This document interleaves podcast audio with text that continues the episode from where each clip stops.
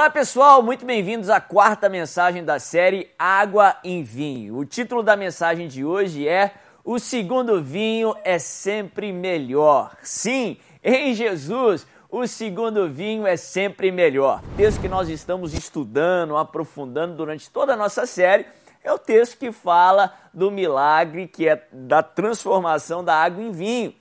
Um milagre que acontece naquela festa de casamento mal planejada, na qual falta vinho. E Jesus é convidado ali para Caná da Galileia, para aquela festa, e ele faz o milagre acontecer. Esse milagre só é retratado ali no Evangelho de João, e segundo o próprio João, foi o primeiro milagre que Jesus realizou aqui na terra, revelando para os seus, para os seus discípulos, que ele era assim o Messias, o Filho de Deus, o Deus que havia se feito carne e habitado entre nós. Vamos ler o texto, João 2, a partir do verso 1. A Bíblia diz assim: No terceiro dia houve um casamento em Caná da Galileia. A mãe de Jesus estava ali. Jesus e os seus discípulos também haviam sido convidados para o casamento. Tendo acabado o vinho, a mãe de Jesus lhe disse: Eles não têm mais vinho. Respondeu Jesus: Que temos nós em comum, mulher? A minha hora não chegou.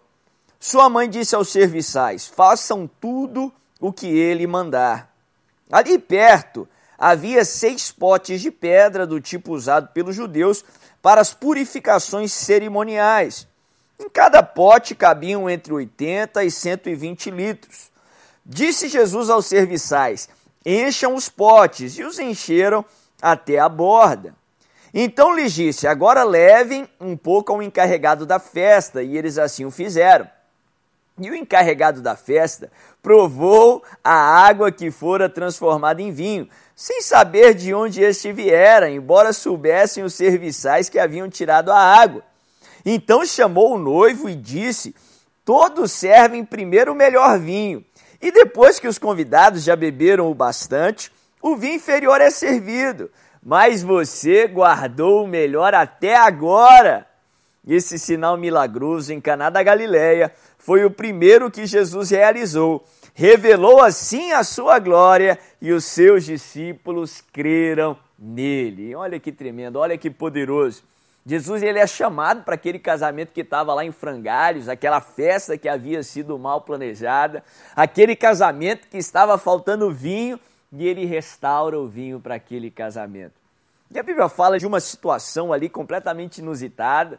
Aquilo ainda não havia acontecido na história, não havia precedentes, mas Jesus vem e ele faz aquilo que não havia precedentes, ele faz aquilo que aconteceu pela primeira vez, e é isso que eu declaro sobre a sua vida também. Você vai dizer muito essa expressão pela primeira vez, porque Deus vai fazer algo novo na sua vida. Pela primeira vez, seu casamento vai ser feliz. Pela primeira vez, você vai se sentir realizado na sua profissão. Pela primeira vez, você vai gozar de plena saúde, porque o nosso Senhor e Rei vai fazer algo novo na sua vida. Como já falamos na, na última mensagem, você pode clicar aqui. Para mim, o fator que fez toda a diferença é que Jesus foi convidado para aquele casamento. Sim, isso nos ensina sobre oração. Convide Jesus para o teu casamento, convide Jesus para uma situação, porque quando ele entra na história, a água é transformada em vinho e os milagres acontecem. Mas tem um detalhe muito importante ali no final. A Bíblia fala depois que Jesus ele, ele dá a ordem e os serviçais ali, eles obedecem a Cristo. O milagre acontece ali na beira do caminho, ali no, no meio do, do trajeto, ali entre levar as talhas ali, aqueles potes cheios de água, até o, o mestre, o encarregado da festa. Até que o mestre ali, o encarregado, o cerimonialista talvez ali daquela festa, ele prova ali, já, o vinho já havia, a água já havia se, se transformado em vinho, e ele fica completamente abismado, espantado, surpreso contra toda a lógica humana, ele experimenta aquele vinho e ele diz que aquele vinho era o melhor vinho da festa. Porque a preconcepção natural da época, quem era ali os anfitriões da festa serviam o primeiro o melhor vinho, e depois que os, os convidados já tinham bebido o suficiente, já não estavam mais tão sóbrios assim, o inferior era servido, era até algo ali que fazia lógica economicamente falando. Mas quando Jesus entra na história, a lógica humana é quebrada. As preconcepções não são atendidas e o surpreendente de Deus se manifesta mais do que pedimos ou pensamos. O mestre, o encarregado da festa, ele prova aquele vinho e ele diz que o segundo vinho era melhor do que o primeiro. Aqui isso nos prega uma mensagem tremenda, porque em Jesus o segundo vinho é sempre melhor do que o primeiro. Quando ele entra na história, o segundo estágio é sempre melhor do que o primeiro. A Bíblia fala isso de várias formas. A glória da segunda casa é sempre maior do que a primeira. O seu futuro vai ser sempre melhor do que o seu presente ou do que foi o seu passado, porque no Senhor o melhor sempre está por vir. Tem muita gente que pensa que o poder de Deus ele é limitado a tal ponto que no passado ele alcançou um pico, um platô e agora está em declínio. Como que se o melhor ou a maior ação de Deus está lá no passado, mas não.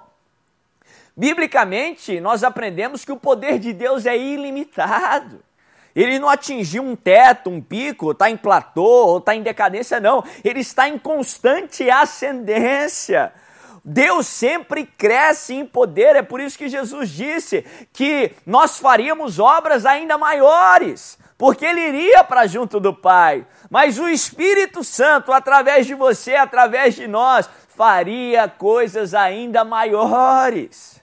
Lá no livro de Provérbios, no capítulo 4, a promessa para o justo, para aquele que é justificado pelo Senhor no contexto do Novo Testamento, o caminho dele é como a luz na aurora é como o sol no amanhecer. Ele vai brilhando a cada dia mais, até meio-dia, até ser dia pleno, perfeito. Trazendo para o nosso contexto, o dia perfeito é o dia da volta de Jesus.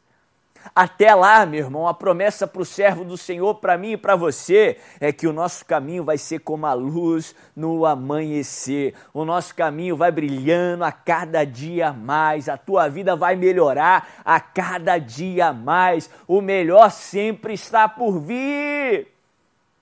Mas sempre vem aqueles que falam: ah, mas e a, a, as orações que não são atendidas? E quando nós queremos uma cura, infelizmente o ente querido morre. E quando vêm as decepções, ainda assim, apesar de dificuldades, frustrações, decepções, eu posso lhe afirmar que no Senhor o melhor sempre está por vir. O cristão, até no seu leito de morte, ele pode declarar isso. O melhor sempre está por vir. Pensa bem, o pior cenário para o ser humano é a morte aquele inimigo temido por todo ser humano. Só que em Jesus a morte deixa de ser o pior inimigo. A morte deixa de ser um ponto final e passa a ser uma transição. Se o pior cenário para você é piscar os seus olhos e estar de cara aí com o teu Salvador, o teu Criador, o nosso Senhor e Rei Jesus Cristo, para sempre, meu irmão. Até no leito de morte você pode dizer: o melhor está por vir. A glória da segunda casa será maior do que a primeira. Ah, sabe qual é a hipótese bíblica, a única ocasião, margem bíblica para Deus dar um não para você?